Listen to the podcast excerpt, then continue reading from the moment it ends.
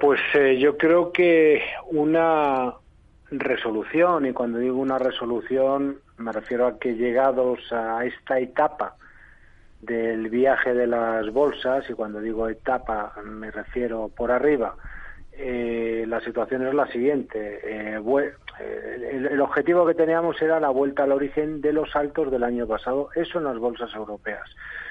Mm, lo que son los índices, los que han llegado son el IBEX 35 y el CAC 40 de París. El FTSE italiano de momento se ha quedado ligeramente corto. En el caso del DAX alemán se ha quedado ligeramente corto, en el caso del Eurostox ligeramente corto y están lateralizando. Están, bueno, pues en una hay un bueno, una amalgama de cotizaciones ahí arriba donde unos muestran un poquito más de fortaleza y otros un poquito más de vida, pero todos en la misma dirección y todos apuntando hacia la misma hacia la misma zona, ¿no? Y luego tenemos al sector director que son los bancos que no solamente han llegado, sino que se han pasado la zona. Tanto el SX7E como el SX7R. En el caso del SX7E es verdad que lo ha hecho al cierre de vela diaria, eh, ha superado esa zona, debería consolidar al cierre de vela semanal, esa referencia es 117 puntos. Hablamos de ese índice eh, que en principio, bueno, pues era, estaba tan denostado como son eh, ese sector, como son los los bancos y que, bueno, pues por repitos y flautas, pues ha tenido una recuperación muy importante, sacando a las bolsas, lo reitero una vez más porque es importante que la gente lo tenga en cuenta, del hoyo cuando estábamos en septiembre marcando mínimos del movimiento y rompiendo el lateral en el que estuvimos el año pasado, lo rompíamos a la, a la baja. Lecturas, bueno, pues es, estamos cercanos a objetivos y lo que imagino que sabrá ya la gente, pues lo venimos comentando siempre y además siempre solemos trabajar de la misma forma. Hay una divergencia en este momento entre el sectorial bancario y, el, eh, los, eh, y los selectivos. En este caso es negativa. En el caso de lo que hizo en, septiembre del año pasado finales, primero de octubre era positiva. Ese matiz es eh, importante. ¿Eso significa que el mercado tenga que girar aquí? No, significa que ha corrido mucho, que ha alcanzado objetivos y que efectivamente cabría que tener, tomarse muy en serio cualquier posibilidad, eh, no, no, no cualquier posibilidad, cualquier señal de giro en esta zona. Em, llevamos, eh, si vamos al gráfico semanal, tres, cuatro, cinco semanas en la misma zona. Yo invito a la gente a que eche un vistazo en el canal de YouTube de CMC Markets España. Bueno, está, este lunes eh, hacíamos un, bueno, pues una, un poco como pequeño vídeo acerca de cómo enfrentar la semana y tal, y bueno, comentamos un poco esto mismo de una manera pues un poco, eh, bueno, pues eh, eh, no, no sin tanto detalle, pero bueno, se, se, se aprecia de forma, de forma clara, ¿no? Bueno, ¿cuáles son los niveles de control del tramo alcista? Porque esto es lo que debiera importarnos. Bueno, en el caso del DAX alemán, está, estaríamos hablando de la zona 14.000, un momentito, Espera, que se me ha, que se me ha, es que se, me ha ido el, el, este, siempre me pasa algo. El caso del, del DAX, del DAX alemán, esto 15.170 puntos. Se dilató el, hace el pasado viernes hasta 162, bueno, más o menos esa zona, un poquito por debajo. El caso del Eurostox 50, 4.170, 4.167, 4.160. Más o menos toda esa zona. Por debajo de dicha zona, si se perdiera, y se perdiera en convergencia, es decir, ambos, pues efectivamente tendríamos esa primera señal de, eh, pues de, em, de agotamiento. ¿eh? No, no, no significa que el mercado tenga que estrellarse, ni mucho menos, no. Significa que es después de un alza muy importante, hoy es la primera vez que bueno, pues que dentro de ese alza, al margen, cuidado, ¿eh? también que tuvimos otra señal importante que fue eh, a mediados de eh, diciembre. Recuerda, uno, el mercado nos dejó una vuelta semanal, que finalmente se quedó en una vuelta semanal, y luego arrasó por la parte de arriba. Y esto también es importante por lo que está pasando en, Wall Street. Tú lo estabas comentando, ahora se salva el, Dow Jones de hoy. Eh, en Estados Unidos lo hemos comentado estas semanas atrás, ¿no? Es decir, los índices se enfrentaban pues una, una zona eh, francamente importante, que son los, los altos. De esto, que estoy cerrando aquí una, una tontería, de cerrar una operación. Vale. No, no, que estaba. Operando al mismo tiempo. Mm. Sí, sí, no, no, estaba, estaba esperando a que subiera un poquito más el Nasdaq. Vale. Bueno, ¿qué quiero decir con esto? Eh, me centro otra vez. Eh, en Estados Unidos, ¿qué es lo que estábamos eh, esperando? Bueno, zona clave, los altos de diciembre. Los altos de diciembre, recuerda que em, los ha superado, los superaba al cierre de vela diario y semanal la tecnología al completo. Estamos hablando del Nasdaq 100, del Composite y los semiconductores. Ese alza era importante porque en principio lo que nos venía a decir es, oye, voy a girar al alza y voy en principio a acompañar a las bolsas europeas.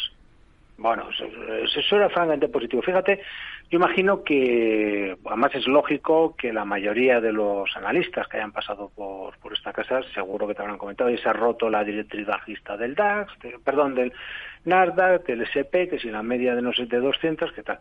Bueno, sí te diré que eso es, o sea, es positivo lo que pasaba y negativo. ¿Por qué?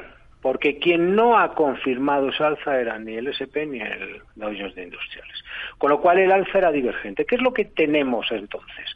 Tenemos unas bolsas que se han ido arriba, las europeas, confirmando, confirmando, es decir, es el giro a la baja, y, pero que han llegado a zonas de resistencia, estando en zona de resistencias, me generan divergencias con los bancos, con lo cual es, pues estamos hablando de unos índices que han ido mucho más avanzados, y las bolsas americanas que son las que no habían girado, lo han intentado hacer y de momento, coincidiendo con esta divergencia que tenemos en las bolsas europeas arriba, nos están haciendo algo parecido, pero en este caso abajo.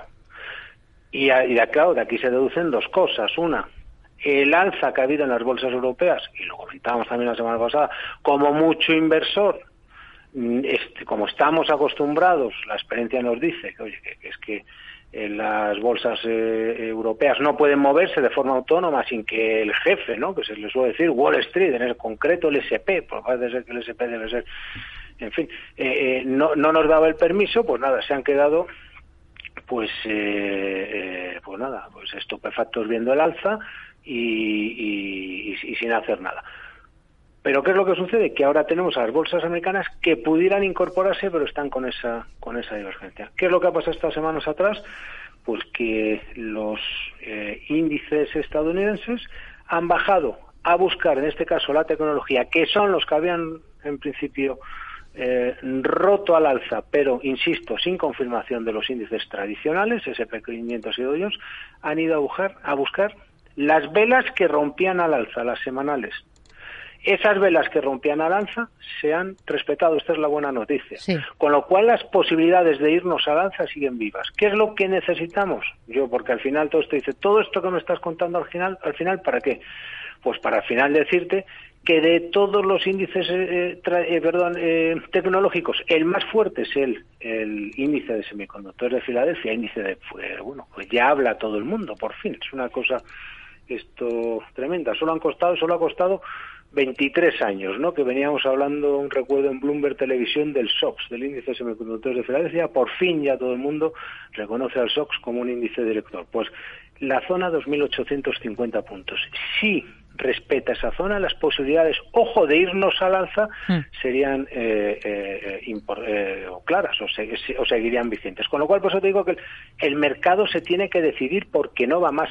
Y mientras tanto, Mientras tanto, pues bueno, pues estamos pues eh, viendo eh, las cotizaciones de pues bueno pues los bonos presionar a la baja que siguen presionando eh, los bancos centrales expectantes con los no sé cómo decirte pues con los datos de inflación que se van conociendo eh, los, eh,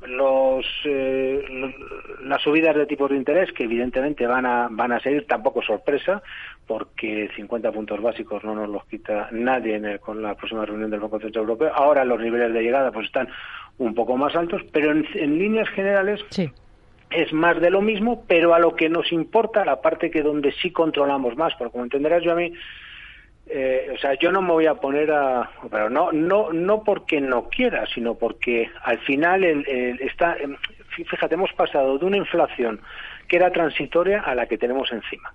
O sea, la que estamos ya aún me acuerdo de cuando se hablaba de que era transitoria. ¿Y dónde estamos y cómo estamos? ¿no? La, ¿Dónde puedo yo controlar, entre comillas, más o menos el mercado? Hombre, pues eh, analizando gráficos y tomando decisiones en, base a en base a ellos, ¿no?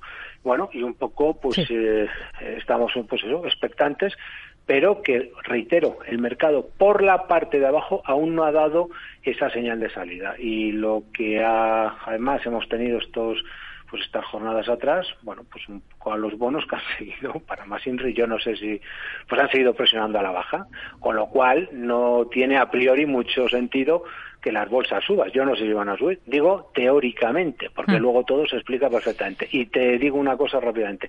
¿Por qué? Porque todo el tiempo que ha estado, fíjate, el bono alemán eh, lateralizando entre rango en un rango amplio, han aprovechado las bolsas europeas países un 30% al alza. Hmm. Casi nada.